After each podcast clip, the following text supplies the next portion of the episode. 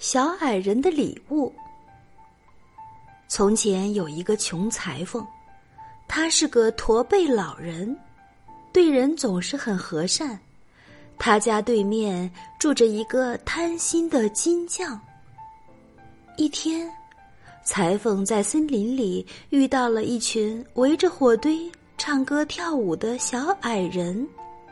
小矮人们邀请裁缝一起跳舞。过了一会儿，一位长胡子的小矮人把裁缝的白头发剪掉了，又砍掉了裁缝的驼背。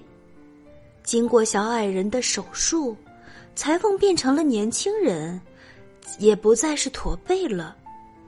裁缝临走时，小矮人送给他一袋煤，叫他背回家。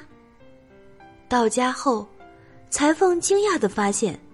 从袋子里倒出来的不是煤块儿，而是黄灿灿的金子。金匠知道了这件事情，就急忙跑去找小矮人。他大嚷着要金子，还恳求长胡子小矮人也给他剪掉白头发。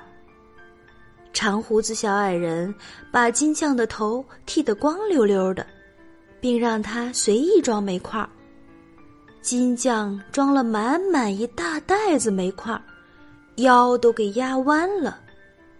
等他回到家时，却发现袋子里倒出来的都是实实在在的煤。金匠没有得到金子，却成了驼背秃头的老头子。